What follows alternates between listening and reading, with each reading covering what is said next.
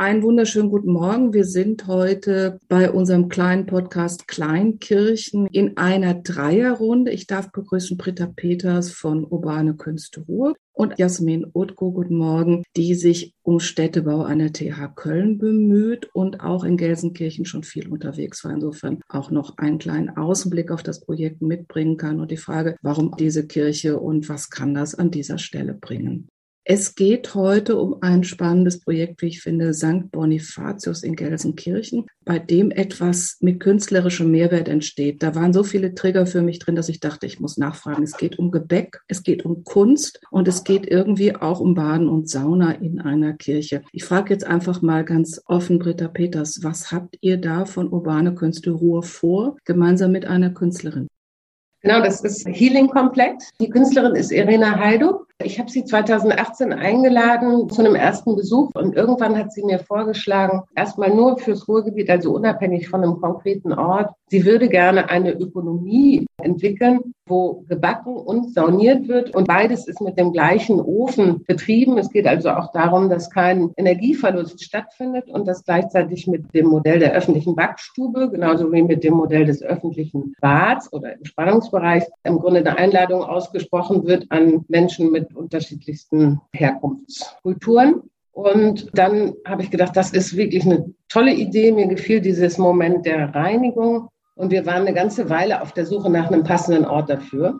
Parallel dazu kannte ich aber diese wirklich sehr schöne ehemalige Kirche St. Bonifatius. Das ist ein privater Vermieter dort. Das ist der Bäckermeister Zipper. Aber ich habe ihn dann irgendwann gefragt, wie wäre es denn mit diesem Healing-Komplex? Weil das ist ein Projekt, was erstmal beginnt, wo es dann darum geht, im Grunde die Anwohner, die Interessengruppen zu fragen, ist das denn das, was ihr wollt? Ist das eine gute Idee? Wollen wir das hier so machen? Oder muss es vielleicht ganz anders aussehen? Das heißt, wir machen jetzt ein Ausstellungsprojekt mit einem Anfangsdatum und wir haben kein Enddatum. Das ist auf jeden Fall neu ist ja etwas, was deutsche OrganisatorInnen unruhig macht, wenn man kein Enddatum hat. Das sind ja schon fast italienische Verhältnisse.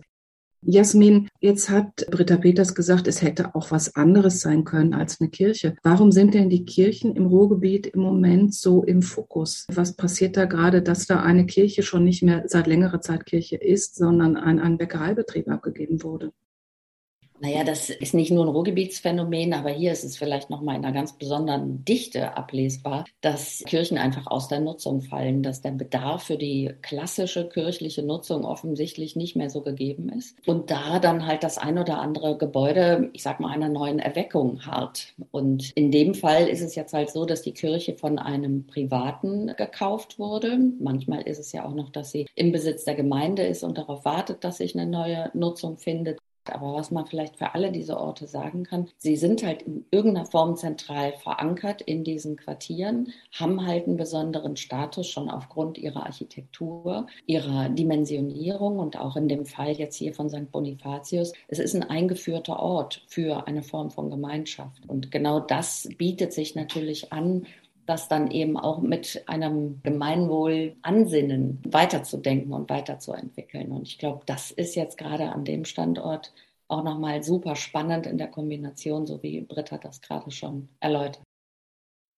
Für uns ist es natürlich eher eine Art von Problem, dass es als Kirche ein eingeführter Ort ist. Also wir sind jetzt wirklich am Überlegen, wie kann man es noch mehr öffnen, dass auch zum Beispiel Menschen muslimischen Glaubens oder die gar äh, keinen Glauben haben, sich genauso willkommen fühlen. Bei der Kirche speziell ist es aber so, dass sie ja aus sehr vielen Hexagon-Elementen besteht. Das heißt, die Architektur hat eigentlich schon fast was Ornamentales. Insofern haben wir dann gesagt, okay, diese Einschränkung, dass Kirche unter Umständen abschreckend wird, nehmen wir in Kauf zugunsten von dem Gebäude, was eigentlich eine sehr universale Sakralität ausstrahlt.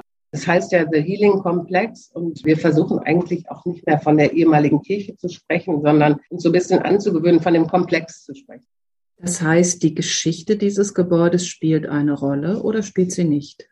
Es ist wirklich eine sehr schöne, schlichte Nachkriegsarchitektur von 1964.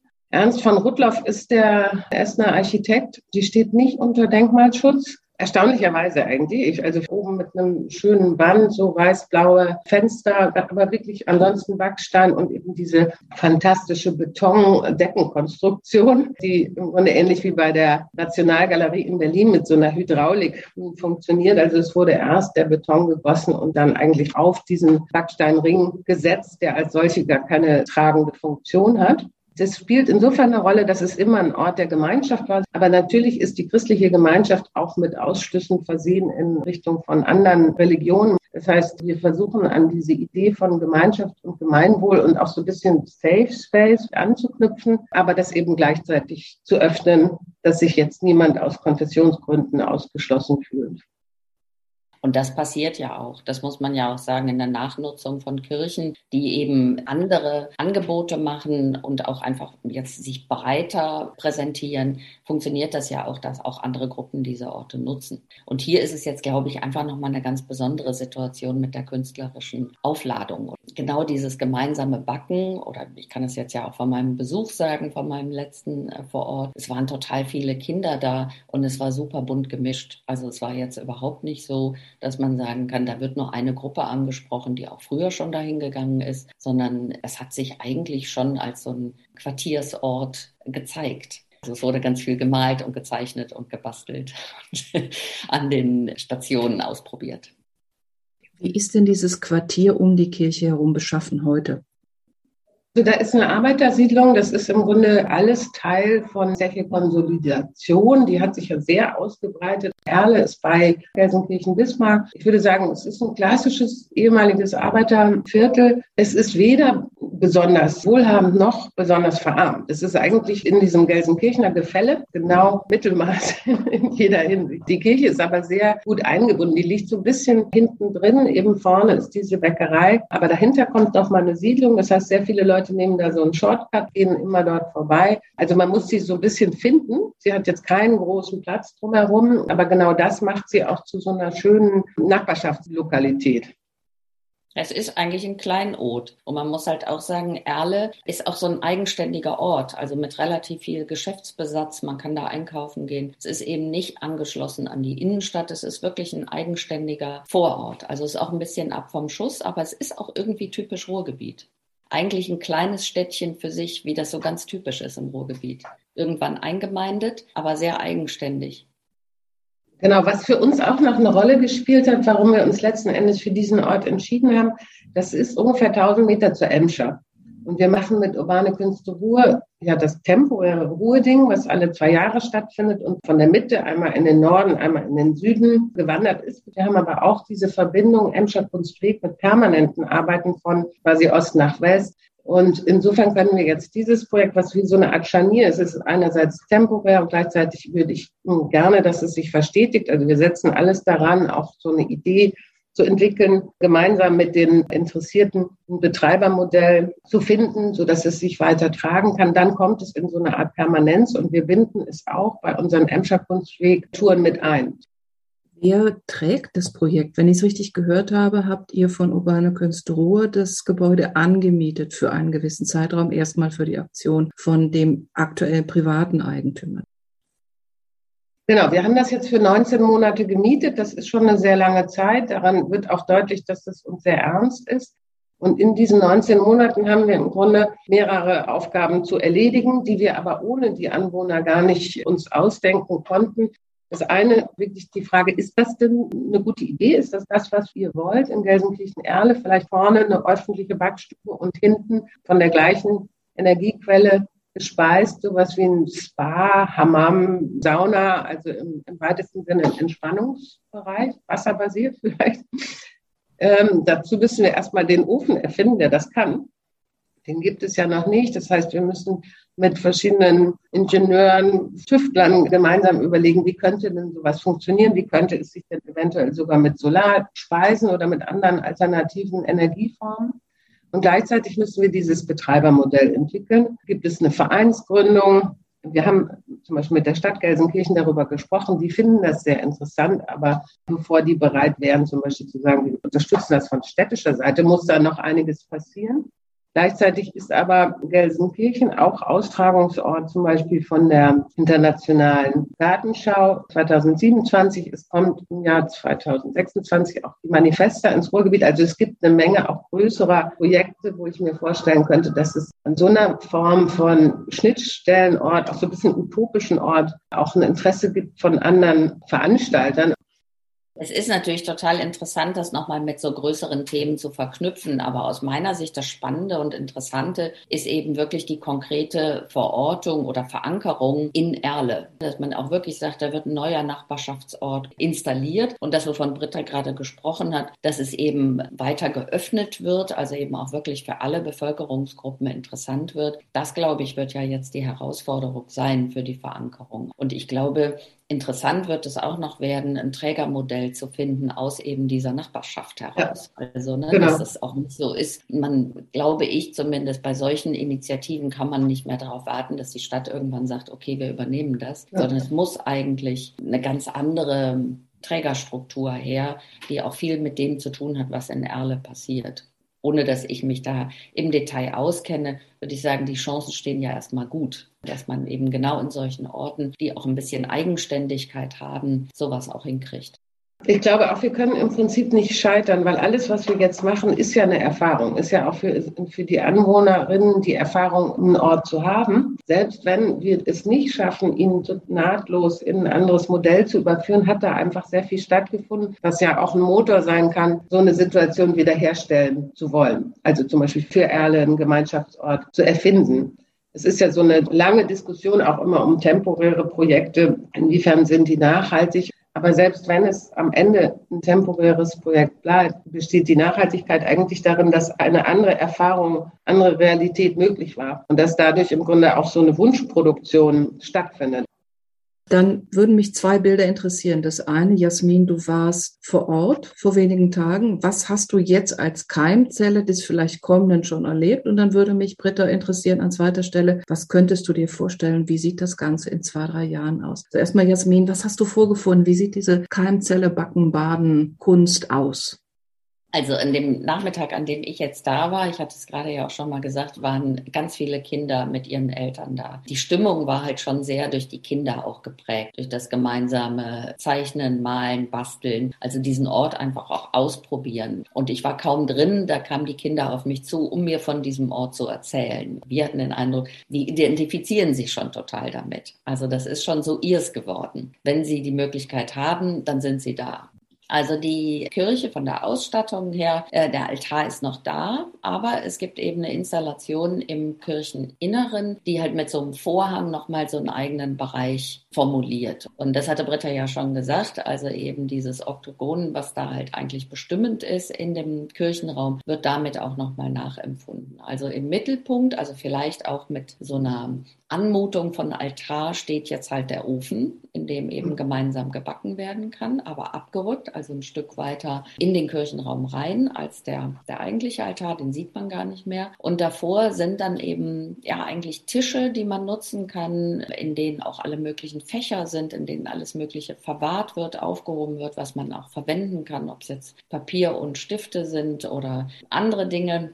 Und das gruppiert sich so ein bisschen um diesen Ofen drumherum. Wenn eben gebacken wird, wird an diesen Tischen auch gebacken. Das ist so, so ein bisschen was, was auch eine Form von Gemeinschaft herstellt, weil man wie im Halbkreis eigentlich dann um den Ofen ist und auch zueinander arbeitet oder werkelt. Und ansonsten ist die Kirche eigentlich im Weiteren so belassen, wie sie ursprünglich war und als Raum auch sehr schön erfahrbar, also mit den Oberlichtern oder auch den, der Beleuchtung. Also es hat immer auch noch ein Gefühl von Erhabenheit. Es ist wirklich ein großer, offener Raum. Also es ist eigentlich ganz schön gemacht, dass diese neue Installation wie eine kleine Insel in diesem Kirchenraum steht und einen damit auch nochmal so ein bisschen einnimmt und umarmt. Es ist sehr hell von der ganzen Anlage und der Kirchenraum ist halt eher dunkel und vermittelt Weite. Es ist eine schöne Atmosphäre. Und ja, wie gesagt, das mit den Kindern, das, ähm, das war eben einfach nochmal ein ganz besonderer Effekt. Klingt ein bisschen, als hätte man in dieser Kirche, die ja mit dem Motiv des Zeltes oder des Zentralraums spielt, nochmal so eine kleine Zeltgemeinschaft in der Mitte ermöglicht. Genau.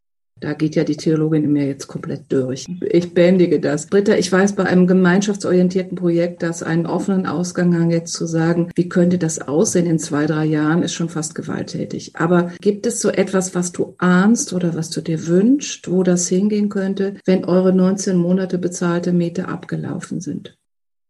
Also ich wünsche mir natürlich, dass sich das verstetigt. Und für mich war das jetzt ganz toll, die Jasmin zu hören, mal aus so einer Außenperspektive, wie sie diesen Raum beschreibt. Ich bin da ja irgendwie so viel, viel zu nah dran. Wir hatten auch tatsächlich einen großen Aufbau. Das sieht dann am Ende immer so leicht aus, aber wir haben zum Beispiel die ganze Decke gestrichen und es gibt so einen, so einen Farbverlauf an den Säulen und es gibt also eine Menge dezente, subtile Eingriffe, um eben genau diese helle Situation zu schaffen. Das war eigentlich das Hauptproblem. Und der Altar ist ja auch hinterm Vorhang. Was man jetzt noch als so sakral wahrnimmt, das ist eigentlich dieser Backaltar.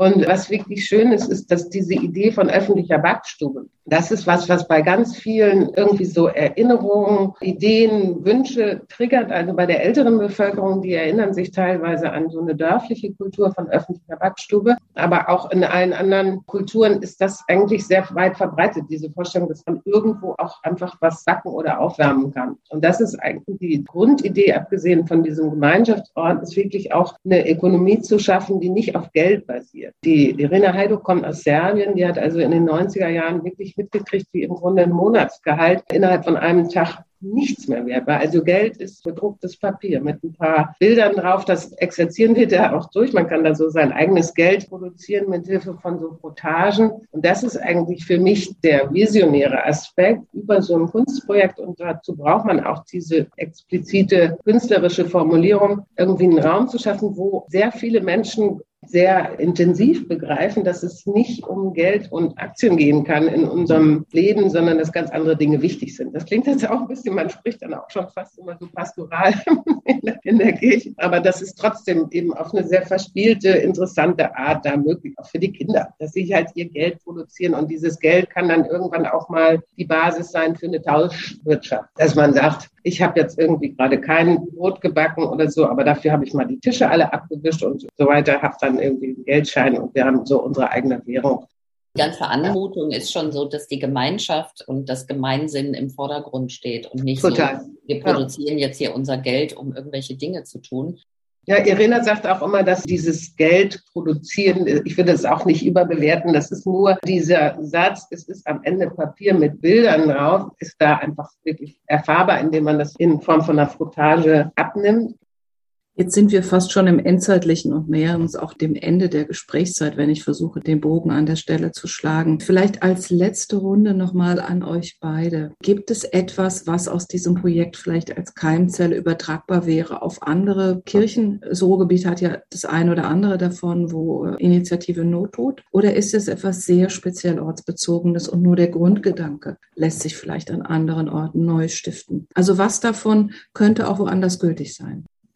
Ich glaube, das ist diese leerstehenden Kirchen im Ruhrgebiet, das ist ein totaler Schatz. Ich glaube, man kann da wirklich sehr, sehr viele Dinge sich ausdenken, was daran stattfinden kann. Das ist das eine. Und das Projekt von Irina Heiduk ist für mich toll, einfach in dieser Idee von Schnittstellenort, dass zwei Dinge, drei Dinge oder mehrere Dinge miteinander kombiniert werden, von denen man gar nicht denkt, dass sie miteinander zu kombinieren sind, auch wenn es erstmal nur so eine Vorstellung ist. Man kann ja im Moment noch gar nicht saunieren, aber die Idee ist ja, dass es sozusagen beides möglich wäre. Und im Zuge von den Recherchen zu diesem Projekt haben wir auch immer geguckt nach Projekten, die ähnlich gelagert sind. Es gibt zum Beispiel auch einen Pizzahofen, der ein Gewächshaus heizt. Oder es gibt alle möglichen äh, sozusagen innovativen Ideen, auch gerade im Hinblick auf Energieflüsse, andere Kombinationen miteinander zu vereinen. Das finde ich eine große Chance, dass man irgendwie anders denkt das, was ich daran interessant finde und eben auch für übertragbar halte, ist halt wirklich an so Alltagspraktiken anzuknüpfen. Wenn es jetzt um eine Kirche geht oder auch um andere Orte geht, die eine Nachnutzung brauchen, dass es nicht immer gleich ein Museum werden muss oder ein Ausstellungsort für sonst was, sondern dass man tatsächlich